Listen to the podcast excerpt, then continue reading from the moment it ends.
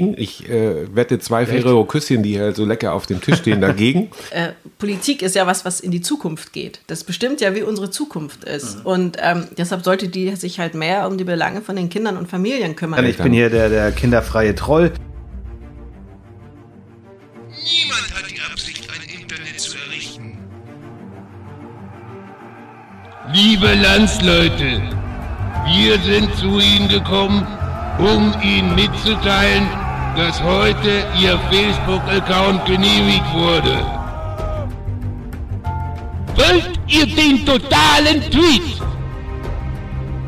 Wir wollen mehr Kommentare bei Facebook und Twitter schreiben. Der digitale Frühshop. Mit Andreas Rapo.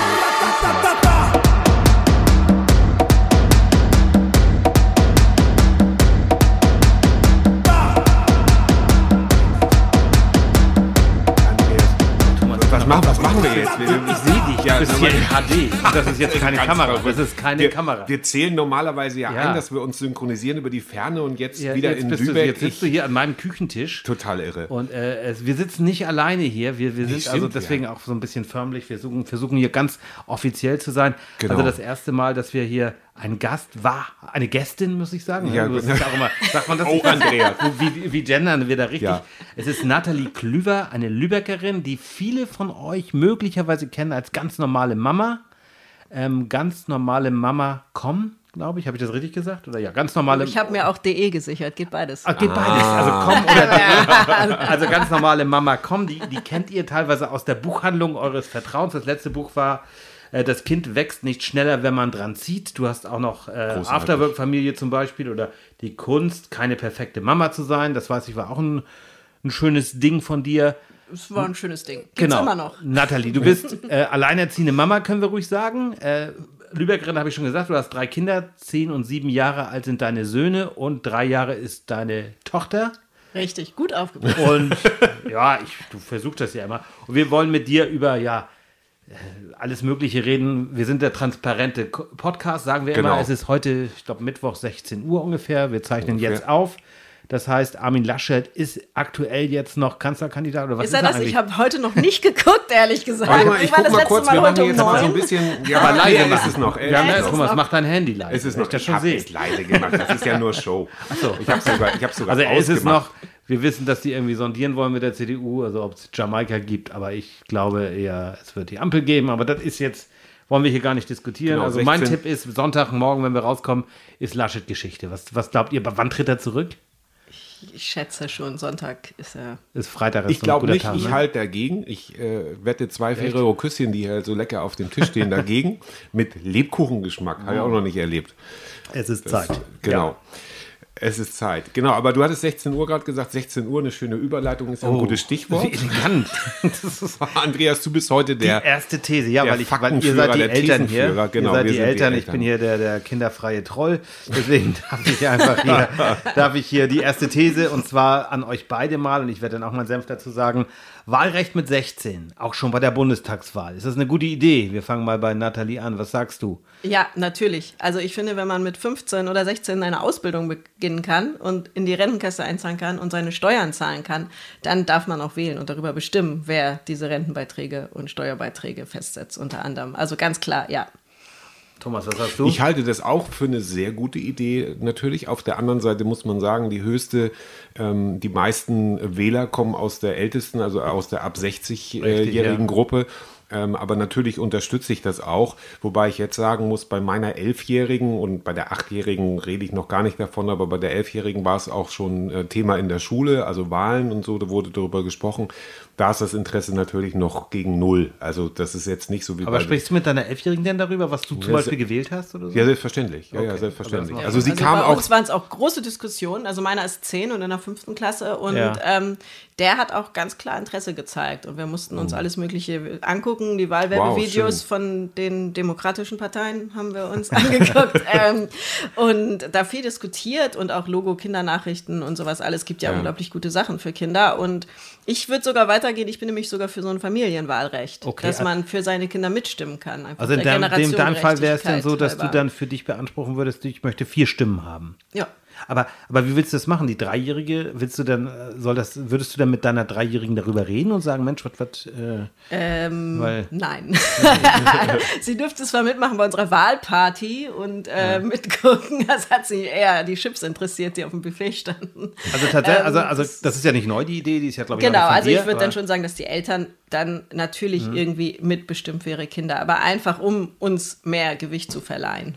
Also ab 16 dann selber und bis Genau. 16 ähm, dürfen dann die Eltern vielleicht bei den 14-Jährigen kann man schon mal Rücksprache Genau. halten. Aber von, von der Idee finde ich es nicht, nicht uncharmant. Was hast du, Ja, Thomas? ähm, ich, äh, ich halte das für schwierig, also nicht für, nicht für unmöglich, find, finde das ganz gut. Eigentlich muss man sagen, kam zum Beispiel meine Tochter äh, zu mir und sagt, ihr müsst die Grünen wählen. Ich sage, warum müssen wir denn die Grünen wählen? Ja, weil die wollen, dass äh, der Unterricht äh, nicht mehr stattfindet, sondern nur noch Spiele in der Stadt, Ja, okay, in der Schule. ja. Also soweit so weit war der Information. Dann habe ich versucht, Aufklärungsarbeit, also das ist, das ist dann das, was hängen bleibt von Ja, dem, was in der Schule besprochen wurde. Und bei uns zu Hause, wir, wir sprechen über sehr viele Themen. Also zum Beispiel die Achtjährige hat da deutlich mehr Interesse. Die konnte letztes Jahr. Auch, auch Grüne oder? Die konnte, der, äh, die, konnte, die konnte der Lehrerin letztes Jahr erklären, was der Tag der deutschen Einheit ist, weil wir darüber reden. Also wir, wir nehmen das schon zu Hause, wir, wir sind jetzt kein Bildungsbürgertum oder so, aber wir sprechen über das auch. Und wenn wir merken, da besteht Interesse, dann, dann bauen wir das aus, dann reden wir sehr viel darüber. Aber ganz das, das Problem bei der Elfjährigen ist halt leider im Moment heißt TikTok und äh, Freundinnen und Freunde, da Ja, ist ganz gut. viel am Tun, da ist die Politik ein bisschen im Hintergrund. Weil ihr, ihr wisst ja, ich habe nun keine eigenen Kinder, aber ich habe einen Neffen, von dem ich gerne mal erzähle. Du kennst ihn ja auch, Tilo. Ja. Der ist 13 und der hatte ja wirklich das Problem. Der ist sehr politisch interessiert, ist so- so einer, der sehr geschichtsaffin ist und so weiter. Und der Bengel dürfte dann ja in vier Jahren immer noch nicht wählen. Der wäre 17. Der dürfte dann das erste Mal bei der Bundestagswahl mit, mit 21 wählen. Das finde ich dann auch irgendwie hart. Krass, ne? Ja. Also das ist dann schon. Also ich finde halt einfach, dass äh, Politik ist ja was, was in die Zukunft geht. Das bestimmt ja, wie unsere Zukunft ist. Mhm. Und ähm, deshalb sollte die sich halt mehr um die Belange von den Kindern und Familien kümmern, weil das ist ja die Zukunft. Und wenn jetzt ein 80-Jähriger bestimmen darf, wie die nächsten vier Jahre werden, finde ich sehr unfair, wenn man dann nicht für seine dreijährige Tochter das mitbestimmen kann, die ja noch viel, viel mehr vor sich hat. Das finde ich ein gutes Argument. Ja, so habe ich das noch gar nicht ja. gesehen. Weil das ist ja das, was wir momentan gerade erleben, dass diejenigen, die sagen, naja gut, mit 80 ist es, ist es irgendwo absehbar. Sicherlich, man kann 90 werden, man kann 100 werden.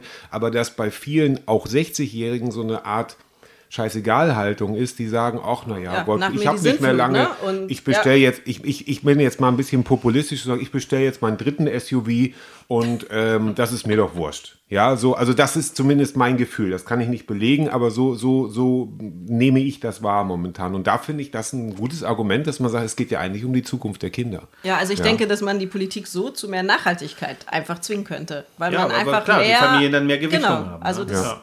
Finde ich halt. Ähm, Also von, von der Idee finde ich es auch. Also ich glaube, dieses, dieses Wahlrecht mit 16, das habe ich jetzt gerade gelesen, da wird es wohl bei dem aktuellen Bundestag sehr schnell eine Mehrheit geben. Ob die es nachher Mhm. durchsetzen, aber jetzt ist wohl, ich glaube, bei der FDP ist das durchaus auch ein Thema, dass die sagen, wir sind bereit dazu. oh, die haben wir auch so gut bei den Erstwählern abgeschnitten. Genau, ne? das, das hat mich auch das, die das, sicherlich. Das, hat mich ehrlich mal. gesagt sehr gewundert. Also nicht, dass ich jetzt irgendwie hier FDP-Bashing machen will, aber das hat mich sehr gewundert, dass die Erstwähler, da hatte ich wirklich eher so auf die Grünen getippt. Und überhaupt, ich will jetzt nicht sagen, dass ich enttäuscht bin, das ist nicht, das, ich will das nicht werten, aber ich habe schon gedacht, dass die Grünen noch besser abstarren. Habe ich auch gedacht. Ja, also, aber ich bin da in meiner, her, ne? in meiner Ja. Bubble. Und, Ja, da sind ne, wir was du das- dann bei Twitter so mitkriegst. Und Ja, ja, das stimmt. Das ist, das, das ist dann tatsächlich so ein Ding. Ich würde sagen, Mir wir haben ging es das, ja ähnlich. Also wir sind hier in einer großen Bubble dann anscheinend. Ja. Aber das bringt uns dann zur, zur nächsten These, wenn wir hier bei der, über die Bubble sprechen. Wie kinderfreundlich ist Deutschland? Da hat ja unsere ganz normale Mama, also Natalie, schon sehr viel drüber geschrieben und auch nicht immer nur unkritisch, sage ich mal so. Wie ist da, Zum größten Teil kritisch. sagen wir mal so, deine Zwischenbilanz, wenn wir über die Kinderfreundlichkeit hier in Deutschland sprechen? Also ich habe ja, mein Vater lebt ja in Finnland, also ich habe den direkten Vergleich und äh, zu Finnland und auch zu Schweden und ähm, wir haben hier sehr, sehr viel Nachholbedarf. Also es ist eigentlich das äh, Kinder, man hat ja meistens, wenn man kleine Kinder hat, das Gefühl, man ist überhaupt nicht erwünscht. Im Restaurant kriegt man dann so den Tisch im Nebenraum, wenn überhaupt, oder ich habe es auch schon erlebt, das heißt, alle Tische sind belegt, obwohl es gar nicht stimmt, aber man will halt einfach eine Frau mit drei Kindern nicht. Aber Das ist krass. Also das, das erlebst du, Ja, kannst du das bestätigen, also das Thomas? Hast du das auch schon erlebt? Dass du nicht erwünscht bist mit deinen Kindern? So direkt nicht, aber für uns ist es selber anstrengend, mit den Kindern essen zu gehen. Ja, oder Deshalb man geht dann irgendwie um 17.30 Uhr, wenn Ja, das Restaurant noch genau. nicht voll ist, weil Ja. man ja nicht stören will, was dann aber auch irgendwie, Ja. also das ist, und wir nehmen irgendwie, nimmt man schon viel Rücksicht und will dann nicht auffallen und nicht stören und man fragt sich eigentlich, wieso? Die Kinder gehören ja irgendwie dazu oder es fängt an bei so Sachen, es gibt, äh, für wenn man ein neues Einkaufszentrum baut, gibt es keine Vorschrift, dass es eine Kinderspielecke gibt oder Okay. äh, dass es einen Wickeltisch gibt. Es gibt keine Vorschrift, es muss einen Wickeltisch geben. Aber da wäre ja schon mal ein Anfang, wenn diese Wickeltische auch bei den Herren Genau, wären. bei oder? den Herren Also, werden. Aber es ist ja noch nicht mal vorgeschrieben, dass es sie Ja. überhaupt gibt. Also, Ja. und das sind halt so Kleinigkeiten. Oder ähm, ich war letztens in Helsinki in einem Museum und da gab es einen Kinderwagenparkplatz vor der Tür. Da konnte man seine Kinderwagen parken. Und die Kinder sind da rumgetobt und es hat niemanden gestört. Also, und hier macht einem, wenn man im Kaufhaus im Fahrstuhl steht, ja niemand Platz, wenn man mit Kinderwagen da steht. Also, Ja, aber man wird, also ich, ich kann sie, wie gesagt, da kann ich als kinderfrei, kinderloser ja kaum mitsprechen, aber ich habe auch so diesen Eindruck, dass viele sich, das sieht man oft so bei, bei, jungen Eltern vor allem, so entschuldigende Blicke, ja, tut mir leid, jetzt schreit sie gerade oder er gerade und so, da denke ich, da, fehlt uns viel Toleranz, ne? also das, das einfach zu sagen, hey, es ist normal, dass ein Kind halt dann mal schreit, ne? also ich persönlich bin, ich, ich mag auch gerne meine Ruhe. Ich bin jetzt auch nicht traurig, wenn mal kein, kein schreiender Säugling neben mir im Restaurant ist. Das ist nicht so, dass ich dann gleich Nervenzusammenbruch kriege. Aber ich kriege auch keinen, wenn da ein Kind ist. Also ich würde mich da auch nie drüber beschweren oder würde sagen, ich auch, bin auch noch nie auf die Idee gekommen, zum Beispiel ähm, Urlaub zu buchen und so ein Adults-Only-Hotel zu nehmen. Wobei ich es nicht schlimm finde. Also da bin ich vielleicht auch ein bisschen anders gepolt und sage, naja, wer das möchte, soll das machen. Aber ich persönlich habe jetzt gar nicht das große Bedürfnis. Ich weiß nicht, wie ihr das seht. Also ich finde es zum Beispiel in Zügen, finde ich es ganz auffallend. In, in Finnland gibt es bei den Langstreckenzügen, da gibt es ein Abteil mit einem Spielplatz drin für die Kinder. Also einen riesengroßen Kinderspielplatz und ähm, wo man sich so bewegen kann. Und ich weiß nicht, wer mal im ICE, erstmal ist da kein Platz, wo man einen Kinderwagen hinstellen kann. Und dann gibt es ein kleines Familienabteil. Ich glaube, da sind fünf oder sechs Plätze drin. Und da ist noch der einzige Wickeltisch in diesem ganzen ICE, ist in diesem Familienabteil. Also man wickelt dann seine stinkigen Windeln direkt neben den fünf, sechs Sitzplätzen. Und das ist alles. Und ähm, es gibt, wenn man dann im Vergleich sieht, wie viel Ruhewagen es gibt, dann ist da ja schon ein krasses Missverhältnis. Und eigentlich sollte man meinen, Bahn ist das Familienreisemittel schlechthin. Ja, und es ist teuer, es ist Ja. unzuverlässig und das kann ich auch, auch nur bestätigen, ganz klar. Und auch diese Geschichte mit Wickeltischen, ich meine, das ist wieder was, wo Unternehmen sich ja hervortun können, Mhm. indem sie sagen, wir haben tolle Toiletten, wir haben äh, tolle Wickeltische. Und so Das spricht sich dann ja ist ja auch nur so ein rum. Klappbrett. Wenn du sagst, Das wenn, ist ja ja, genau, es ist, kein, es ist kein Also, großer Aufwand, ja. das ist ja das, was ich jahrelang als Kundenbegeisterer gepredigt habe. Man muss nur ein bisschen anders sein als alle anderen, wenn man sagt, geht in den Baumarkt, weil da haben sie Wickeltische und dann gehen die Frauen oder Männer auch dahin, ähm, me- meiner Meinung nach. Das ist ja gar nicht so schwer. Ja, also da, da muss noch nicht mal so sagen, also, also Vorschrift, ja, okay. Aber es ist ei- eigentlich so ein bisschen dieses Innovative, dieses Deutschland um, um die Ecke äh, entwickeln, irgendwas Begeisterung, begeisternde Ideen entwickeln. Aber tatsächlich nehme ich Deutschland auch als, als sehr kinderfeindlich wahr. Und mein Steckenpferd, das hatten wir letzte, in der letzten Folge schon, ist, ist der Verkehr. Ich äh, wohne in Solingen ähm, und ich bin heute auch hier in Lübeck äh, spazieren gegangen. Hier ist es so, hier sind breite Fahrradwege, was natürlich auch gut ist auf der einen Seite. Auf der anderen Seite äh, gibt es auch sehr viele wilde Fahrradfahrer, sag ich mal. Als Fußgänger lebt man hier gefährlich. Und es gibt nicht nur böse Autofahrer und nicht nur gute Autofahrer. Es gibt nicht nur böse Fahrradfahrer und gute Fahrradfahrer und Fußgänger und äh, böse Fußgänger und gute Fußgänger. Aber das schwächste Glied in der Kette ist immer das Kind. Und unter dem Gesichtspunkt, wenn ich denke, dass meine Achtjährige hier sich zurechtfinden sollte, ganz zu schweigen in Solingen, das ist lebensgefährlich. Der, und der Straßenverkehr ist das, das Allerschlimmste und Feindlichste für das Kind, finde ich. Also das ich wohne in einer Spielstraße, in Anführungsstrichen, und äh, es fährt keiner Schrittgeschwindigkeit. Auch nicht, wenn die Kinder, die spielen auf der Straße, wir malen alles mit Kreide voll, da stehen Laufräder, aber die kommen angeheizt und also das ist tatsächlich so. Und da gucke ich auch gerne mal nach Skandinavien, also in Schweden, wo ja sehr viel weniger Verkehrsunfälle passieren. Das liegt nicht nur an der geringeren Autodichte, sondern einfach, die haben als Maxime im Straßenverkehr die Sicherheit des Auto des Verkehrsteilnehmers, also Autofahrer, Fahrradfahrer, Fußgänger, während in Deutschland die oberste Maxime der Verkehrsfluss ist. Okay. ja. Und ich finde, Ja. das ist schon so ein ganz krasses, äh, es ist ja schon fast menschenverachtend zu sagen, man muss Ja. möglichst Wie ist das denn? Du Verkehrsfluss deine haben. Ja. zehn- und siebenjährigen, äh, ja, in dem Fall dann Söhne, die kleine wirst du nicht alleine durch die Stadt laufen lassen, aber, Noch nicht, aber nein. die beiden gehen ja wahrscheinlich auch alleine durch die, Die Stadt. gehen allein zur Schule, aber ähm, und beim Fahrradfahren habe ich immer ein bisschen Bauchschmerzen, ehrlich gesagt, Ja. aber so Strecken, die sie kennen, fahren sie auch mit dem Fahrrad, ja. Also das ist unmöglich zum Beispiel in Solingen, also erstmal wegen des Bergischen Landes, aber das wollte ich noch sagen, weil du jetzt auch immer so nach Skandinavien blickst. Und ich bin also sehr nah an Dänemark. Und da ist es zum Beispiel so, dass nach Kopenhagen, also auch eine große Stadt, das, und das ist, heißt immer, sowas ist nicht umsetzbar in Deutschland, da wurden Fahrradbahnen, also nicht Autobahnen, sondern aus den Vororten, damit die Leute schnell mit dem Fahrrad in die Stadt kommen, also Autofahrradbahnen sozusagen, ist ein bisschen paradox zu sagen jetzt, aber da geht es darum, mit dem Fahrrad schnell in die Stadt zu kommen. Und die Skandinavier beweisen immer wieder, und darüber wollten wir sowieso noch mal eine Folge machen, immer wieder, darf man nicht vergessen, es sind kleinere Länder, da geht es vielleicht auch kürzere Wege von der Umsetzung, aber das ist immer wieder etwas, was vorgelebt wird aus den Ländern. Und gerade bei Kindern wird da auch sehr viel gemacht. Oder auch ähm, die Niederlande. Auch Ja. ganz sehr innovativ, sehr viel Rücksicht auf den, äh, die haben zum Beispiel ähm, eine Stadt, ähm, da gibt es keine Verkehrsschilder. Da reguliert sich der Kehr, Verkehr von alleine. Kannst du natürlich in einer Großstadt wie Köln wahrscheinlich nicht machen, aber in kleineren Städten ginge das, wo man sagt, weil man einfach Rücksicht nehmen müsste. Könnte man in Deutschland nicht machen, weil dann würden alle auf ihr Recht beharren und dann wären alle tot. Ja, das Ja, ist ja eine Mentalitätsfrage. Ist Genau, ja. rechts von Ja. links wird das schon Ja, und da sind wir wieder bei dieser deutschen Mentalität, wo man sagt, ich will mein, mein Recht durchsetzen. Ja, so. Aber, aber mal ganz kurz zurück zur Kinderfreundlichkeit. Äh, Ist da nicht auch noch ganz, ganz viel Spielraum bei den Firmen? Also viele sagen ja mal, wir sind kinderfreundlich, aber dann im echten Leben ist es ja oft so, ja, nee, so, das geht jetzt nicht. Oder nee, du hast ja schon deine Krankheitstage weg. Ich weiß gar nicht, wie viel das ist. Ich bin jetzt ja da Das wurde nicht irgendwie direkt, aufgestockt. Ich ne, habe es den Überblick verloren, Aber, aber sollte es nicht, könnte es nicht viel mehr so sein, vielleicht ist das jetzt utopisch, aber einfach zu sagen, hey, ich nehme mein Kind selbstverständlich, wenn es nicht anders geht, auch mit in die Firma. Klar, mir ist äh, dass jetzt die Bandarbeiterin oder, oder der Bandarbeiter bei Opel der- oder bei irgendeiner Autofirma, ja, also da, das ist schwierig, aber im Büro kann man es ja machen. Ne? Und, und, ne? Ich kenne es jetzt so von Teams-Konferenzen, da ist es selbstverständlich jetzt mit dem Homeoffice, dass viele dann ihr Kind äh, im Arm haben oder auf dem Schoß, weil die natürlich interessant sind, interessiert sind, was Mama oder Papa da gerade machen. Ja, weil man sich auch irgendwie beschäftigen Ne? muss. Aber, aber das, das ist ja inzwischen, das wäre vor Ja. zehn Jahren noch undenkbar gewesen. Also nicht nur, weil wir keine Videotechnik und sowieso immer noch schlechtes Internet hier haben, Digitalisierung ist ein eigenes Thema, aber dieses noch mehr in den Alltag reinzunehmen und zu sagen, hey, es ist normal. Wir nehmen nicht nur im Restaurant muss es normal sein oder äh, selbstverständlich seine Kinder mitzunehmen, aber auch im Berufsleben, dass wir sagen, hey, ich gehe ins Büro und habe eben mein Kind dabei oder ich bin der, ich arbeite zwar im Supermarkt, aber dann habe ich eben auch mein Kind dabei. Also das habe ich letztens tatsächlich gesehen, wie im Supermarkt ein Kind seiner Mama, die dort Kassiererin war, beim Regale einräumen half. Und da habe ich gedacht, hey, das geht ja. Und das äh, fand ich richtig gut, aber es fällt halt auf, weil man es sonst nicht sieht. Also was ja schon davon darüber was aussagt, wie selbstverständlich das bei uns ist. Und ich glaube tatsächlich, dass ähm, wir Familien einfach sichtbarer werden müssen. Dass wir halt nicht nur uns in die äh, kinderfreundlichen Stillcafés zurückziehen sollten und die Familienhotels buchen oder eine Ferienwohnung gehen, sondern ganz bewusst in den öffentlichen Raum drängen. Denn ich denke immer, wenn man nicht gesehen wird, dann, weil man nicht da ist, dann wird man ganz schnell vergessen. Und damit wir einfach nicht vergessen werden, müssen wir halt einfach sichtbarer werden. Und da muss man auch aus der Komfortzone wahrscheinlich ein Stück raus. Nun bist du ja Freiberuflerin, also Journalistin, Autorin und äh, Influencerin, wenn man so sagen will.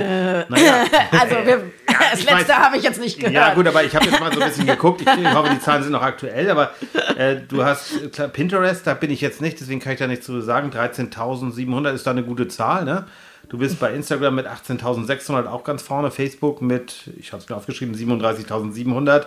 Nächste Woche wird es noch mal mehr sein, weil du heute ja noch neue Le- Leute dazu gewinnst. aber, aber es ist, Zwei. ich bin Ja, auch bei. Twitter. bei Twitter bist du auch, Aber da da bist bin du ich aber, da bist du, klein, da bist ja. du klein, ja, da pöbelst Ich- du ein bisschen, das habe ich, Ich pöbel, gesehen. ne? genau, ich pöbel, das ist so, wenn ich ein bisschen Dämpfer lassen muss. Ne? Aber Folgt ihr da gerne, weil das ist immer unterhaltsam und äh, ja, gebt auch mal auf die Fresse. ich fange an, meinen Spaß daran zu entdecken, ja. ja, aber, aber Twitter zum Beispiel ist ja bei vielen umstritten. Ich halte Twitter für gar nicht so verkehrt. Ich weiß nicht, wie seht ihr das? Ihr seid ja auch beide da unterwegs. Also ich habe den äh, aktuellen Spiegeltitel heute bei dir gelesen, weil Herr, Herr Racco hat ja noch ganz äh, äh, konservativ den, die gedruckte Ausgabe. Es hat sehr viel Spaß gemacht, das zu lesen und ähm, da wird über Twitter geschrieben und ähm, äh, also wenn, wenn ich es jetzt nicht für uns nutzen würde, wäre ich raus, muss ich ganz ehrlich sagen. Ich kann das zur Zeit, das ist eine Momentaufnahme, kann ich es nicht ertragen. Also weil ich immer wieder, ich komme immer wieder zu tief in diese bösen ja, er Schichten. macht den Habeck. Wie, wie Ja, genau. Bist du da gerne, liest du da gerne mit oder sagst du auch manchmal, oh, es ist toxisch? Das ist manchmal so, manchmal so. Also ich ziehe mich gerade tatsächlich so ein bisschen, dass ich selber weniger konsumiere, auch bei, bei Instagram und Facebook ist sowieso unterirdisch, weil das ist einfach. Mhm. Da überlege ich äh, tatsächlich den ja. Exit zu machen. Also da bin Also ich kurz ich, davor. äh, dann den konsumiere wenig. oder was? Äh, genau, ich, ich, ich teile da, ich brauche mein, meine Plattform, das ist klar. Und Ja. es ist auch gut und die Öffentlichkeit so zu erreichen. Aber ich finde es auch, ich habe auch, es gibt Tage, da habe ich überhaupt keinen Bock, muss ich gestehen. Ja. Ist mir früher leichter gefallen. Aber welche, äh, ganz altmodisch mal, machen wir einen auf 80er, na gut, da gab es das noch nicht, aber Landingpage, also deine äh, ganz normale Mama.com oder de, spielt das für dich die größte Rolle? Oder wie erreichst du deine, deine Follower, Followerinnen? Also tatsächlich äh, ist es von so Blog weggegangen zu äh, Instagram, ganz Also klar. Instagram Instagram, und Facebook sind schon, wo man einfach knackig und kurz, für mich als Journalistin manchmal nicht ganz einfach. Hm. man muss sich kurz fassen, man hat nur eine begrenzte Zeilenanzahl, was aber auch ganz gut ist. Wir sollten, aber wir so, so lang, also jetzt, be- bevor wir jetzt in den Influencer-Bereich. Genau, bevor wir abdriften, Ja, gehen wir genau. zur nächsten, Genau, zur also- nächsten These. These. Ich bin ja auch keine Influencerin. Nein, nein, okay, das ist. ähm, wie sind Familien, Kinder, also ganz besonders die Kinder bisher, weil die Pandemie ist ja Stand heute Mittwoch, wie gesagt, äh, noch nicht vorbei. Also wie sind Die wir bisher nicht vorbei. durch die Pandemie gekommen? Muss dir das leider sagen. Ich fürchte das auch, ja. Herr Drosten hat gestern, glaube ich, schon wieder gewarnt und gesagt, Leute, macht, ne? Aber egal. Nicht egal, nein, aber um mal weg davon zu kommen, aber äh, deine Einschätzung, Nathalie, wie sind wir, sind, seid ihr als Familie, wie bist du mit deinen Kindern durch diese Pandemie bisher gekommen? Also nur mit Hilfe von Paw Patrol und Pepper Woods. An dieser Stelle möchte ich gerne all sämtlichen Kinderzeichentricksendungen einen großen Dank aussprechen. Ohne hätten wir diese Monate nicht überstanden. Das ist ja wenigstens mal ehrlich. ne? Das muss Dass man doch nicht mal sagt, wirklich Wir sagen. haben uns an hingesetzt und dann haben wir zusammen gesagt, was möchtest du komponieren, mein Kind? Möchtest du Wir eine, kleine Arie gebastelt. komponieren? Und wir holen, das, ähm, hast du schon Kant wiederholt und so. Ne? Das ist also, also das muss ich auch sagen. Also wir haben tatsächlich irgendwann keine Lust mehr gehabt zu basteln. Ich kann auch nicht basteln, deshalb habe ich mich geweigert. Ich habe das immer irgendwie an die Erzieher outgesourced. Das ging dann halt nicht, weil Also Bananenbrot gab es bei euch dann auch nicht die ganze Zeit. Ich glaube, meine Familie würde ich aus dem Haus werfen. wir basteln uns ein Bananenbrot, Andreas? Oder das ist Also ich habe tatsächlich mit Sauerteig gebacken. Ich hatte einige Zeit einen Mitbewohner im Kühlschrank namens Sauerteig. Das habe ich tatsächlich gemacht, aber auch einfach, weil es kein Brot zu kaufen gab. Aber das ist ja, weiß ich, bei dir immer auch so ein Thema, diese, dieser Druck, den sich ja Mütter und auch Väter, ich glaube, du sprichst ja auch alle Eltern an, ähm, äh, dieser Druck, den man, ne, ich muss perfekt sein, das sagt ja schon dein Buch natürlich, eben nicht perfekt sein. Äh, aber ist das in der Pandemie noch schlimmer geworden oder denkst du, dass da auch vielleicht so ein bisschen bei vielen sagt, na weißt du, jetzt ist egal. Jetzt Also ich habe tatsächlich das Gefühl gehabt, dass es sehr viel schlimmer geworden ist, weil ähm, viele sich überboten haben in dem, was sie, wie wir ja sagten, mit den Kindern alles Tolles gemacht haben. Und man dann selber so denkt, oh Gott, wir haben heute einfach nur rumgegammelt und irgendwie versucht, den Tag hinter uns zu bringen äh, und ohne äh, völlig verrückt zu Thomas werden. nickt gerade zustimmen, ne? Du Ja. weißt schon, dass wir kein Bild. Nein, aber ernsthaft, bei dir ist es ähnlich, ne, oder? Ja, genau. Nein, ich möchte einfach nicht da, da, dazwischen sprechen. Deshalb habe ich, das habe ich so von dir gelernt Ah. auf der Andreas Rakos Journalistenschule für Radio. Das piepen wir raus. Ähm, Das ne, ähm, nein, das, ähm, da kann ich nur zustimmen. Dass, dass ich mich auch mit meiner Schwester zum Beispiel ausgetauscht habe und habe gesagt, was, hat deine kind, was haben deine Kinder gemacht, was haben deine Kinder gemacht. Ähm, und dass, dass die wenigsten wahrscheinlich wirklich dann irgendwie ganz kreativ. Das, das Problem ist, das kannst du vielleicht einen Tag machen. Du kannst es auch zwei Tage machen. Ganz tolle kriegen das vielleicht auch eine Woche hin, aber nicht eine ganze Pandemie. Und dann nebenher noch arbeiten. Und dann nebenher noch irgendwie, arbeiten. Also das Arbeiten und auch dann eben selber auch die Pandemie zu verarbeiten. Was geht da gerade ab auf der ganzen Welt? Ein tödliches Virus mit, mit Tausenden von Folgen, die da äh, hinterherkommen. Äh, das, das zu verarbeiten selber und dann selber immer dazustehen als Familienmitglied, als leitendes Familienmitglied, sage ich jetzt mal so ganz, also äh, als Eltern, also die Eltern sind die leitenden Mitglieder der Familie. Ähm, und dann immer ähm, auch noch Zuversicht und Optimismus auszustrahlen, die ganze Zeit ist ja auch sehr schwer. Also die, die, die, die Kinder nicht ängstigen, ja, oder den Kindern Angst machen oder sagen, wir kann nicht einfach zusammenbrechen und sagen, ich kann nicht mehr und ich bin wie überfordert und die Pandemie wird uns alle umbringen. Ähm, das kann man nicht machen. Oder aber also, also, ich bin schon manchmal zusammengebrochen. Ja, oder wurde zum ging. Rumpelstilzchen. Ja, ja. Also es ist dann halt einfach dieses, ich habe ja nun den Erstklässler gehabt und einen Viertklässler Mhm. und da fünf Monate Homeschooling und nee, insgesamt waren es dann ja fast zehn Monate und äh, eine Dreijährige irgendwie zu beschäftigen, da drehst du halt aber endlich ab. sagt das mal jemand. Ich finde es großartig. Aber ich glaube, also wenn ich das geschrieben habe und geteilt habe, habe ich immer sehr viel Zuspruch Ja. bekommen. Also ich weiß auch, dass dieses Thema, die, die Kunst keine perfekte Mutter zu sein, das Buch ging ja um das Thema Mütterburnout. Und da kommen jetzt so unglaublich viele Anfragen. Also ich gebe da ja auch Workshops zu diesem Thema, einfach ähm, wo es darum geht, hey, was können wir machen, wie können wir uns irgendwie stärken, wie können wir wieder zu Kräften kommen, weil, also vor allem die Mütter sind es ja, ist ja leider so, muss man auch ehrlich sagen, die gehen halt wirklich auf dem Zahnfleisch. Also das ist tatsächlich so. Und es, so langsam sickert es auch durch, dass das äh, hoffentlich nicht nochmal wieder ist, dass man einfach alles zumacht. Was hättest du dir denn oder hättet ihr euch gewünscht? Ähm, von der Politik ist immer so ein, ja, leicht zu sagen, was hätten die machen können, aber ist es auch ein gesellschaftliches Problem gewesen oder, oder ist es einfach eine fucking Pandemie und wir haben einfach, ja, Also ich hätte mir einfach mal kreative Modelle für den Unterricht gewünscht, dass man auch wirklich da das Personal aufstockt. Es waren ja so viele, äh, die zum Beispiel die Angestellten im städtischen Schwimmbädern, die alle zu waren. Es gab ja wirklich unglaublich viele, die in dieser Zeit sozusagen im Zwangsruhestand waren, weil sie nicht arbeiten konnten. Man hätte ja irgendwie ranziehen können und man hätte Kleingruppen machen können. Schüler mit fünf zu fünft in großen Räumen und was weiß ich und dann halt nicht nur Vormittagsunterricht und nachmittags alles entzerren können, aber einfach mal weg von diesem entweder alle da oder gar keiner da. Und ich glaube, da hätte man einfach sehr, sehr viel auffangen können und man hätte auch die Schwächeren gut abgeholt, wenn man jetzt gesagt hätte, wir machen immer Gruppen ab fünf. Aber ich sage jetzt mal so ketzerisch, aber wir haben ja auch in der anderen Folge schon mal drüber gesprochen. Es hat ja auch ganz viele Schwächen in unserem Schulsystem offenbart, ne? dass wir einfach gemerkt haben, okay, es funktioniert schon aus ohne Pandemie nicht immer ruckelfrei. Ne? Und wir haben auch vielleicht, ich will jetzt überhaupt kein Lehrer-Bashing machen, das ist unfair, aber es sind auch nicht die perfekten Lehrer, die wir immer alle haben. Ne? Also das ist ja, das kennen wir von früher auch. Und da wünsche ich mir, ich, das, ich will jetzt kein großes Fass aufmachen, aber das, was du sagst, Nathalie, das finde ich jetzt sehr interessant, zu sagen, alternative Betreuungsmodelle, das ist vielleicht auch was im Echtleben. Ich wünsche mir manchmal noch mehr Durchgäng Durchlässigkeit bei der Kinderbetreuung. Es müssen gar nicht immer perfekte Pädagogen sein, aber vielleicht auch so ein bisschen diese Unterstützung in der Schule und vielleicht auch, dass der, der Beruf, ich glaube, in anderen Ländern ist es auch so, dass man durchaus mal aus der Wirtschaft zum Beispiel in, in, ins Lehramt wechselt und dann wieder zurück.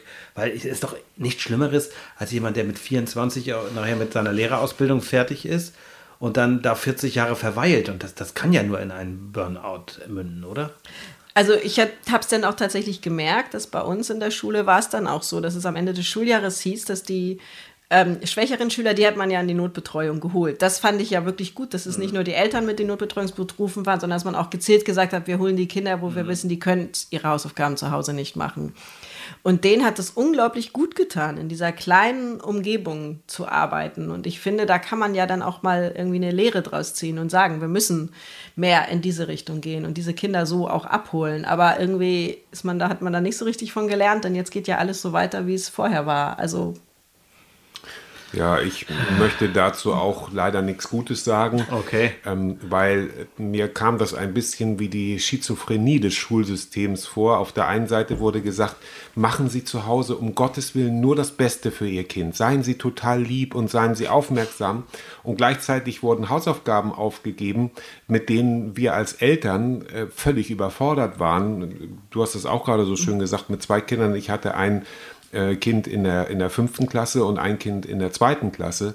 Und das war von morgens bis abends. Und dann, wenn dann Hausaufgaben nicht gemacht wurden, wir haben an Feiertagen gesessen und Hausaufgaben gemacht, haben mich auch immer gewundert, in den Gruppen schrieben immer alle, ach, das ist alles so leicht und so. Wahrscheinlich nicht wirklich echt, also dass, dass Eltern das sagen.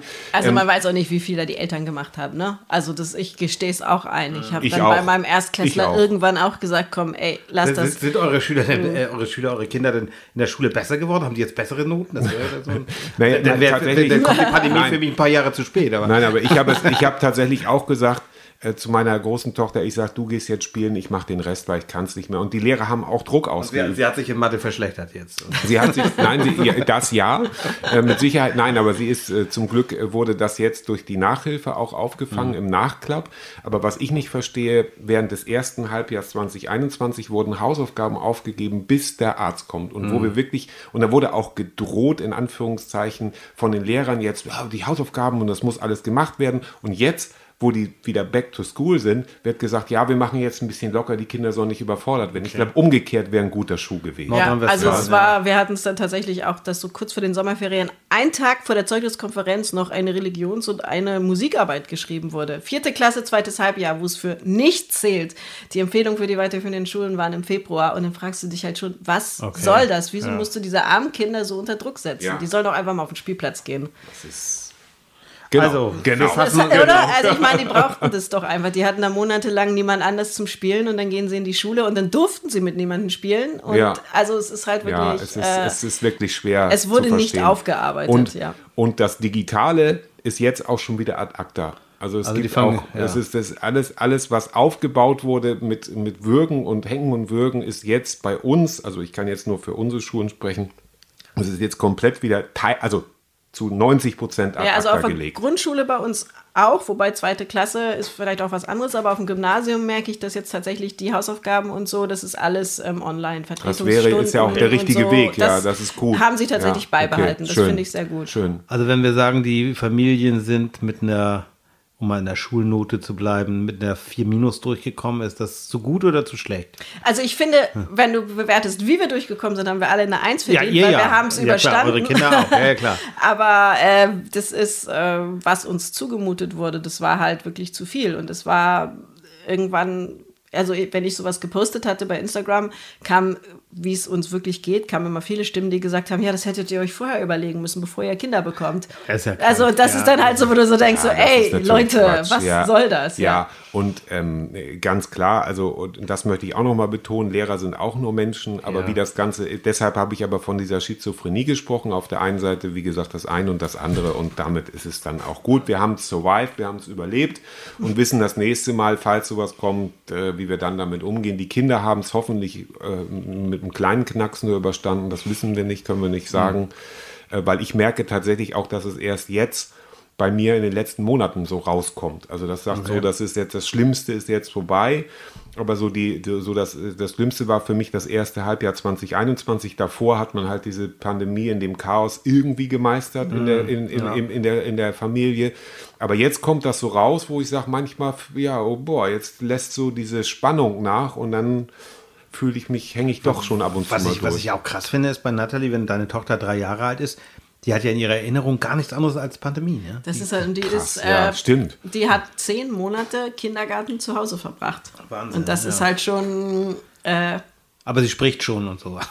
sie hat ja zwei große Brüder, also Ja, okay. sie, und sie hat ja Paw Patrol und Pepper Woods gehabt. Also, ja, also ich okay, ja- Gut, aber dann schließen wir das ab. Thomas, mir fällt gerade mit Schrecken ein. Wir haben ja eine neue Rubrik letztes Mal groß eingeführt. Ja. Der Umtrieb des Tages. Jingle hast du ja wahrscheinlich fertig. Ja, genau. Aber wir haben das gar nicht so richtig vorbereitet heute. Ne? Ich Das weiß, stimmt. Müssen wir Natalie Also wir erklären. so ein bisschen wir haben eigentlich so eine Sache immer, das ist der Umtrieb der Woche oder des Genau. Tages oder was, was dich gerade umtreibt. genau. Ihr könnt jetzt alle nochmal nachdenken, also wir drei, ob euch da was einfällt. Am Ende machen wir es. Den Jingle hast du bereit. Naja, das Genau, das ja, ja. Dann kommen wir nämlich zu unserer letzten These, die wir hier in dieser kleinen, feinen Sendung besprechen wollen. Gleichberechtigt, äh, nee, Gleichberechtigung. Wie weit sind wir da wirklich? Also, darf ich ja. lachen? Oha, jetzt kommt Thomas lacht jetzt nicht, weil er ist ja, du lebst das ja teilweise, das kann man ja ruhig so sagen. Also, Ja. Nathalie, trotzdem, diese These, du findest sie albern und sagst gleich, warum sie albern ist. Ja, sag. ähm, also diese Diskussion über das Gendern und dass es in den Schulen, glaube ich, untersagt wurde oder man darf nicht, ähm, zeigt ja schon, wie weit wir sind, nämlich gar nicht weit. Also ich finde halt einfach, ähm, dass äh, so richtig, wie wenig man gleichberechtigt ist, merkt man tatsächlich erst, wenn man Kinder kriegt. Vorher dachte ich auch immer, es wäre alles okay und dann habe ich Kinder bekommen und habe gemerkt, dass man halt schon einfach komplett ausgebremst wird. Und das ist einfach so. Also da gibt es ja auch genug Zahlen und Fakten ähm, über zum Beispiel die Rollenmodelle. Bevor man in den Kreissaal geht, sagen 60 Prozent der Paare, das Report vom Familienministerium, 60 Prozent sagen, wir wollen uns das hälftig aufteilen. Wenn sie aus dem Kreissaal rauskommen, ist es bei 14 Prozent so. Also das heißt, äh, es bleibt halt wirklich was auf der Strecke und Frauen übernehmen, ich glaube, es sind 80 Prozent der Care-Arbeit, also Kinder, Haushalt, Pflege von Angehörigen. Und ich meine, das zeigt halt einfach, ähm, wo wir stehen. Und im OECD-Vergleich ist das ja einfach nur, da können wir uns eigentlich nur für schämen. Thomas, wie siehst du das? Also du bist ja jemand, der, haben wir schon gesagt, der sich doch, ich will nicht sagen vorbildlich, aber doch, ich würde es jetzt sagen, ich sage es einfach mal, vorbildlich auch um, um, um das, was Nathalie gerade Care-Arbeit nannte. Und das ist ja auch etwas, ne? Du kümmerst dich um deine Töchter, du gehst mit denen zur Schule, machst Hausaufgaben mit denen. Erzähl mal kurz, wie siehst du das? Genau, ich muss jetzt jedes Wort genau überlegen. Seine Frau ist Anwältin. Möchte aber, möchte aber genau dazu etwas also sagen. Also zum Beispiel, als ich noch ähm, klein, jung und doof war, äh, sage ich mal jetzt von 1 bis 14 oder 18 oder 20, da habe ich mir nie äh, Gedanken darum gemacht, wie meine Mutter den, den Laden oder das Haus oder den Hof geschmissen hat. Und das war alles selbstverständlich. Das Essen war auf dem Tisch, die Wäsche war gewaschen. Das mache jetzt alles ich.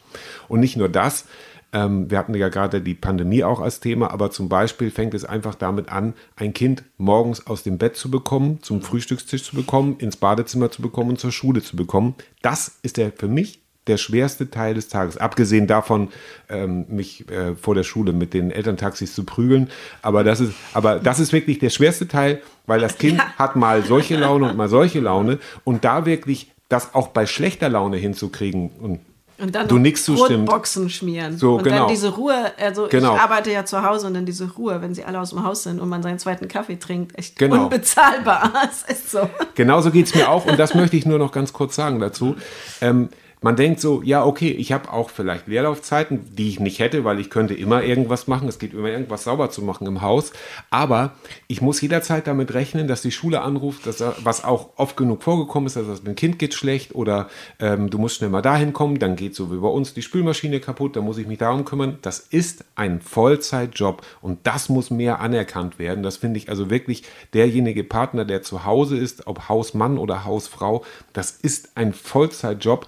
Wenn man zwei Kinder hat, wenn man ein Kind hat, wenn man drei Kinder oder mehr, ich frage mich dann auch immer, wie Menschen sowas machen mit, mit, mit, mit fünf, 10, 20 Kindern gibt es, also wir hatten äh, bei, bei uns damals im Koch eine Familie mit 18 Kindern, da gut, dann nehmen die Großen auch wieder die Kleinen so ein bisschen mit. Wenn ich da einhaken darf, Thomas, Ja. du sagtest das gerade so, so, so charmant. Ich kenne deine Mutter ja auch. Die hat ja auch einen tollen Beruf gehabt, den sie später auch ausgeübt Genau, hat. ja. Wieder Wusstest du, ausgeübt hat, ja. Wann wusstest du, dass deine Mutter überhaupt einen Beruf hat? Kannst du dich daran erinnern, dass du, also jetzt einen Beruf, also außer Hausfrau, das Ja, ja, ja. das Ja, ist ja, ein genau. aber dass sie auch ein, was, eine Ausbildung hatte? Äh, Das wusste ich schon sehr früh, weil damit Okay. ist sie ja, sie hat ja diese Ausbildung gemacht und hat dann ja auch eine Zeit lang gearbeitet und ist dann ja wieder in den Beruf zurückgegangen nach, nach vielen, vielen Jahren und hat dann sogar nochmal den Arbeitgeber gewechselt. Also auch ein, für meine Frau äh, ein großes Vorbild. Also sie sagt immer, Mensch, meine Schwiegermutter, die hat das echt so gewuppt bekommen. Und äh, ja, aber nee, das wusste ich schon sehr früh, weil sie damit sehr gut. Aber wie gesagt, das andere, äh, das weiß ich jetzt erst äh, wirklich zu schätzen, wo ich gesagt habe, meine Güte, das ist wirklich richtig harte Arbeit. Also Kinder sind kein Hobby. Also da gibt es ja diesen neumodischen Begriff Mental Load, also diese Ja. sozusagen diese unsichtbare äh, To-Do-Liste, die man im Kopf hat. Und das ist halt auch erwiesen und es ist leider so, dass das ähm, mehrheitlich bei den Frauen hängen bleibt. Das ist halt diese ganzen Fragen, ähm, die für sich genommen irgendwie nichts in Anspruch nehmen, wo man so denkt, ja, okay, dann denkst, guckst du halt einmal im Monat, ob deinen Kindern noch die Schuhe passen. Aber das sind ja die unglaublich vielen Sachen, die man immer wieder abcheckt. Ist noch Klopapier da? Ist das noch, ist noch Butter im Kühlschrank? Äh, habe ich die Brotboxen ausgewaschen? Habe ich vielleicht die Brotbox über die Sommerferien im Schulranzen gelassen? Diese ganzen kleinen Sachen, die man immer unterbewusst abcheckt, aber die halt dein Gehirn einfach komplett von der eigentlichen Arbeit abhalten. Und das ist halt was, was tatsächlich mehrheitlich bei den Frauen hängen bleibt. Gut, aber da, ich dann, da darf ich dir. dann ganz Ja. stolz sagen, also wenn meine Frau nach Hause kommt, muss sie sich um nichts kümmern, was, was sie sich nicht kümmern will. Also ähm, basteln, da ist sie also sehr vorbildlich, da hat sie richtig Lust zu. Oh, ich hätte ja auch gern jemanden, dem ich das abgeben kann. Ähm, Sie kann ja mal vorbeikommen, ja. So und ähm, also wirklich und und auch wenn irgendwas im Haus, äh, also wir haben wirklich teilweise extremen Rollentausch. Sie repariert äh, Elektronik und alles Mögliche im Haus. Das kann ich nicht oder Computer, ja, das ist alles ihr Bereich. Aber weil sie es möchte, wenn sie es nicht wollen würde, müsste ich jemanden beauftragen oder selber irgendwie ein How-to-Do-Buch. Aber das möchte ich unserer Familie nicht zumuten. Das wäre eine Gefahrenquelle. Aber da tatsächlich dieses Mental Load habe ich wieder was gelernt.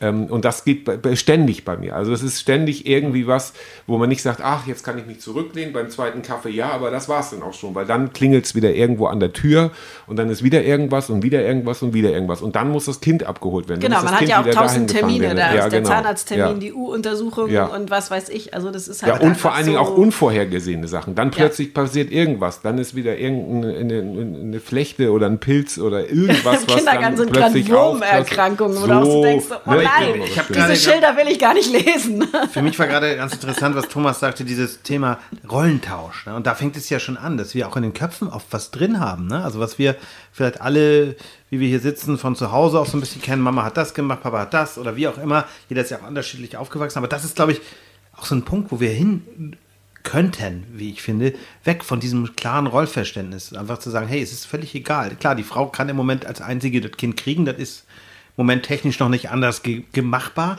Aber dieses zu sagen, was ist eine klassische Rolle? Ne? Und was mich, also was ich so immer äh, schwierig finde, nicht nee, schwierig ist das falsche Wort, aber ähm, es ist so selbstverständlich immer noch. Ich habe jetzt leider keine statistischen Zahlen, da wollte ich noch nachgucken, aber es ist so bei Hochzeiten, wenn, wenn, wenn Leute heiraten, wird immer noch fast automatisch der mm, Name des Mannes als Familienname übernommen. Also es Ja, ist besser es geworden. ist- Es ist, ich will auch gar nicht sagen, dass es falsch ist. Es ist beides genau richtig. Aber, aber das ist immer noch, und dieses Rollending oder das auch, ich kenne auch inzwischen Familien, wo es so ist, beide sind gut ausgebildet, sie manch, manchmal meistens sogar noch ein bisschen besser, weil Frauen einfach Also auch besser statistisch ausgebildet gesehen sind. sind die Frauen tatsächlich besser ausgebildet, nicht besser drüber reden, verdienen trotzdem Männer, weniger, ja. was ein Skandal ist, wie ich finde. Ja.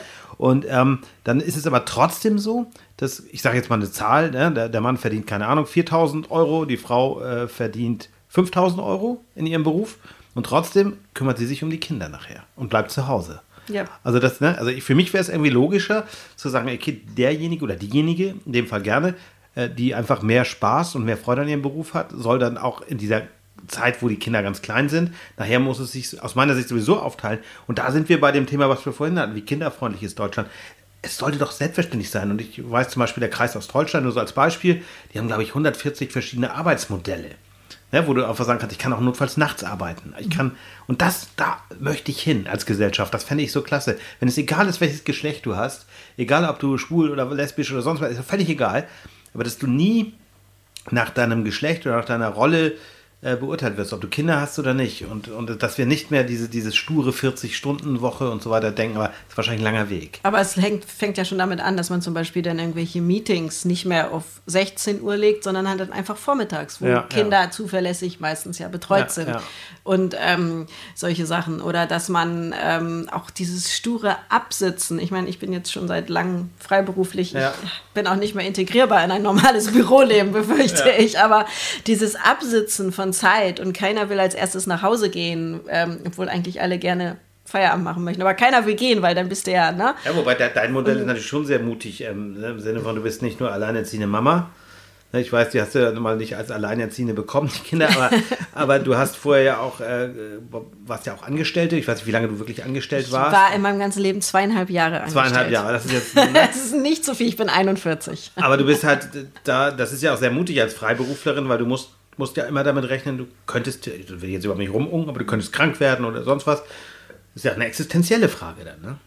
Äh, ja, das habe ich auch in der Pandemie gemerkt, dass ähm, ich halt nicht einfach sagen konnte, diese berühmten zehn Kinderkrankentage, die man dann kriegt und die aufgestockt worden sind, bringen mir nicht besonders viel, weil wenn ich nicht arbeite, verdiene ich kein Geld. Das ist ganz einfach so. Also von daher äh, ging es auch bei mir tatsächlich nur mit Paw Patrol, weil Mama muss ja irgendwie das Geld verdienen, damit ich den Sauerteig im Kühlschrank stellen kann. Ist ja, so. Naja, und wenn man überlegt, woher wir kommen, wenn wir jetzt sagen, wir kommen vom platten Land der 70er Jahre, da gab es, ähm, da gab es keine Scheidung, da gab, es kein, da gab es keine gleichgeschlechtliche Liebe, das gab es alles nichts. Also das war, also Scheidung, das war vielleicht ein, Ja, ich ein kenne Fall. wirklich im, im, engeren Bekanntenkreis, meine Eltern waren zwei. Die, und das war, Ja. war immer so ein bisschen, aussä aussätzlich ist jetzt das falsche Wort, meine Eltern waren da relativ modern, aber, aber trotzdem war das ein Gesprächsthema. Nicht so Mhm. wie heute, wenn jemand sich trennt, ist es, ich will nicht sagen normal, aber, aber das war damals Das, schon, das, schon ein, das war was. Unnormales. Das, war ein Riesenunfall. Das war ein Unnormal. Ja, ja. Und es gab, und es gab, es, sowas, solche Konzepte äh, gab es nicht und da wurde auch nicht viel drüber gesprochen und es gab auch ähm, im, im näheren Kreis da oben gab es auch ähm, einen äh, homosexuellen Mann, der damit nicht klarkam, weil er komplett alleine war. Ähm, äh, der hat nachher dann ähm, äh, Unkrautvernichtungsmittel getrunken.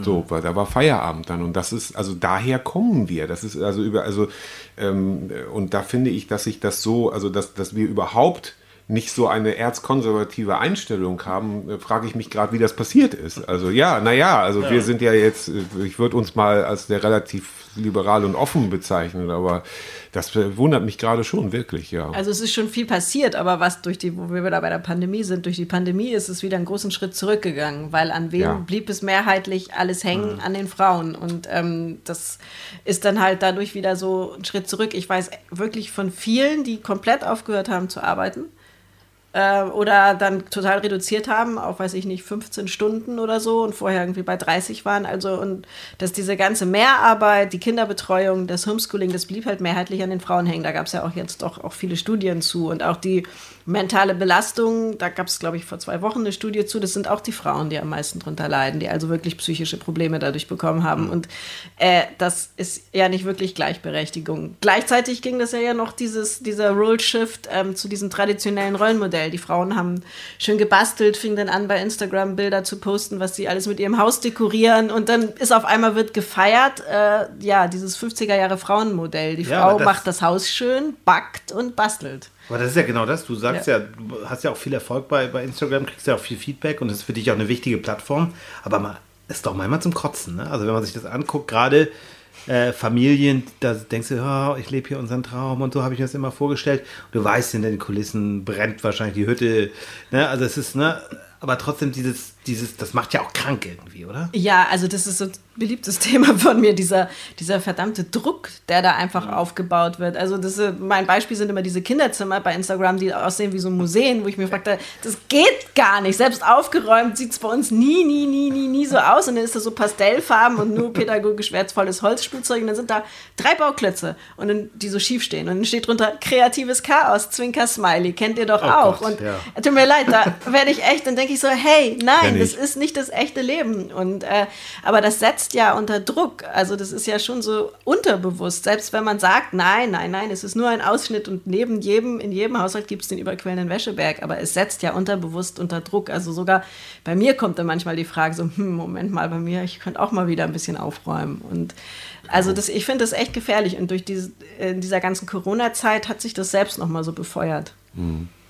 Das äh, kenne ich auch, auch, auch aus WhatsApp-Gruppen, wo dann gesagt wird, oh, Leonie hat schon alle ihre Aufgaben da und da erledigt. Ich sage, ach, da und da waren auch noch Aufgaben. Also, dass man, also so, so, so strebsame, also ich versuche, also wie gesagt, auch diese Hausaufgabensache in der Pandemie, aber ich glaube, das ist wirklich das, ähm, da, da, da, freue ich mich, dass du heute wirklich hier bist und, und all diese tollen Sachen sagst. Ja, weil damit sprichst du ja nicht nur mir aus der Seele, sondern wirklich auch vielen, vielen Eltern, ja. die denken, Gott, bin ich der Einzige, der unnormal ist und der das einfach nicht schafft und der diese Wäscheberge jeden Tag und dies und das großartig. Also dafür nochmal vielen Dank. Also bevor wir jetzt zum Abschluss noch zu unserem Umtrieb der Woche genau. kommen, Thomas hat Umtrieb den Jingle. der Woche. Da ist der Jingle, herrlich. So. Ähm, bevor wir dazu kommen, äh, nochmal die Bitte, äh, geht drauf auf Nathalies Seite, guckt euch das an, ganz normale Mama.com oder de, beides hat sie sich gesichert. da könnt ihr ja dann auch bei Instagram, bei Facebook, meinetwegen auch bei Pinterest, habe ich das richtig ausgesprochen, Pinterest? Du, ich habe da schon ich lange nichts mehr gepostet. Achso, okay. Dann, dann nicht bei Pinterest. Nicht, was die 13.000 Leute sich da angucken, aber ich da dann nicht, da dann nicht. Ja, der Umtrieb der Woche. Genau, was ist, hat sich jeder was überlegt? Habt ihr was? Fällt euch was ein Fangt spontan? Ihr mal an. Oh, ich überlege noch.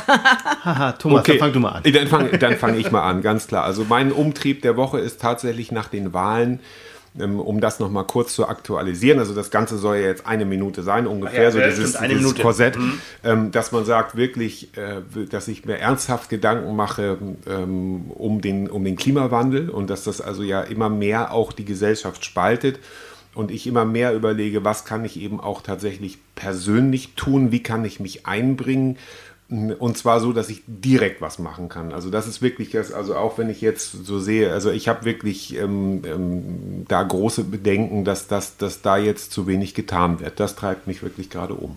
So. Also ich muss sagen, ich bin jetzt das Opfer meiner eigenen schlechten Vorbereitung, weil ich ähm, nicht. Du hast dich gut vorbereitet auf alles andere. Aber nicht auf dieses, auf diesen Umtrieb, Umtrieb, deswegen kann ich nur sagen, was mir, vergessen. was mich wirklich umtreibt. Ähm, ich kann diese Verwunderung bei konservativen Menschen nicht ver verstehen, die jetzt sagen, ja, wie konnte das so kommen, die CDU so abgewirtschaftet. Nein, we told you. Es war wirklich, es ist so mit Ansage gewesen. Ne? Und wenn man so eine, tut mir leid, wenn ich das Wort jetzt sage, ich hoffe, das ist nicht irgendwie justiziabel, ähm, so eine Pfeife wie Laschet dahinsetzt, Jedem war klar, jedem war klar, dass das schief geht. Und wer jetzt rumheult, das verstehe ich nicht. Punkt. Äh, ich glaube, nach der Wahl treibt, einen, treibt uns alle ein bisschen die Politik um. Also äh, ich habe das mit dem Klimawandel ist tatsächlich eine Sache, die meine Kinder gerade sehr beschäftigt. Mich beschäftigt sehr, was äh, in Sachsen und Thüringen passiert ist mit der AfD. Also muss ich sagen, da war ich äh, tatsächlich sehr schockiert und habe auch ähm, sehr bange Gedanken, was das betrifft, weil ich befürchte, das ist nicht mehr wirklich rückgängig zu machen und da muss man sich mit arrangieren. Ich will mich damit nicht arrangieren, ich will Nee. mich da auch nicht dran gewöhnen, aber das ist tatsächlich was, was mir große Sorgen macht. Was Das- das, das bedeutet, ich wenn ich, verstehen, man kann ja. froh sein, dass dort keine Landtagswahlen waren, aber was das so für die nächste Zeit bedeutet, das, finde ich sehr schwierig. Dass sowas tatsächlich als stärkste Partei durchs Ziel geht, das, das ist nicht nachvollziehbar. ne? ja, Nein. also das äh, ist, stimmt. man sieht man noch die Impfzahlen dort und dann denkt man sich so, Aber ja, da schließt sich okay. ja auch der Kreis Ja. zum Klimawandel. Also alles das, was wir gesagt haben, Ist äh, so, ja. ist im Grunde ein Kreis, der, Aber ein so- kreislicher Umtrieb. Wir können ja jetzt alle noch ein kurzes Schlusswort sagen, weil ich denke, wir haben eine gute, gu- sind gut in der Zeit. Ähm, bevor ich euch das Wort gebe, möchte ich mir, möchte ich nur, weil ich das an Nathalie so ein bisschen auch Mut macht, finde ich, äh, anschließen. Was ich positiv finde, ist bei dieser Wahl, dass wir es geschafft haben, auch wenn die AfD grausam, brauchen wir gar nicht drüber zu reden, aber wir haben die Chance, hier drei Möglichkeiten, eine stabile Regierung zu machen mit Parteien, die nicht rechts oder extrem links sind. Und das ist nicht selbstverständlich. Also das, da brauchen wir nur in unsere Nachbarländer gucken. Da brauchst du manchmal die ganz linken Trottel oder die ganz rechten Ja. Schwachmaten. Ähm, und das finde ich wiederum macht mir so ein bisschen Mut, auch wenn ich es schlimm genug finde, dass ne, gewisse Dinge, aber dass sowas wie diese Basis oder wie hießen sie, diese die Vollidioten, diese Impfschwurbler, dass die keine Rolle gespielt haben, das macht mir so ein bisschen, bisschen schon Hoffnung. Also AfD, ja, fuck, aber ähm, insgesamt, dass wir doch stabil gewählt haben, das macht mir so ein bisschen Hoffnung. Das Ja. wäre jetzt so mein Schlusswort. Und das ist das, was du ja auch sonst immer sagst, sowas muss leider eine Demokratie aushalten können, ob wir das nun wollen oder nicht, ob wir das gut finden oder nicht, aber ich glaube auch, und das ist das, das, ist das was mich darin bestärkt, und ähm, dem ist im Grunde nichts hinzuzufügen. Ich gehe hier heute als sehr glücklicher Mensch raus, dass jemand, der, der so viele Follower hat, also nicht wer, aber, aber der, der, wo ja eine Mehrheit ist sozusagen von Leuten, die sagt, ja, es, du darfst auch mal dein Kind äh, an, an, ans iPad oder vor, vor, vor, vor, vor was auch immer setzen, vor Paw Patrol, um mal da bei, bei dem Duktus zu bleiben. Furchtbar, ganz furchtbare Sendung. ist alles gut. Nicht angucken. Und das ist, das ist, aber das ist, aber das hat mich wirklich heute äh, weitergebracht. Vielen Dank dafür. Ja, mir hat es auch Spaß gebracht und äh, ich finde, es ist total wichtig, darüber zu reden, wie es einem wirklich geht. Und ähm, weil, wenn wir alle nur so tun, als ob es uns super geht, dann äh, helfen wir uns ja allen nicht weiter. Deshalb finde ich so dieses Ehrliche und äh, auch mal zu zeigen, dass die Arbeitsplatte in der Küche halt mal vollgestellt ist. Äh, damit tun wir unseren Mitmenschen auch was Gutes. Also ich besuche immer am liebsten die Freundin, bei der es noch chaotischer ist als bei mir. Und ich glaube, so geht es uns allen. Das ist genau. Und jetzt, jeder, der, der uns heute zuhört, fotografiert jetzt seine Arbeitsplatte in der Küche. Unter den schönsten Einsendungen wird eine Flasche Wein verlost. So machen wir das. So. Aber bitte mich markieren. Ja. Bleibt stabil, lasst ein Abo da, wenn ihr mögt und bis zum nächsten Mal. Und Nathalie, ich hoffe, du kommst wieder. Wir würden uns freuen, wenn du bald mal Ich wiederkommst. glaube, wir haben noch ganz viel, worüber wir reden. Machen wir so. Machen ich wir. mir auch. Du, bekommst Alles die Stöcke in die Hand und kannst wegtrommeln. Genau. Ende und tschüss. Tschüss.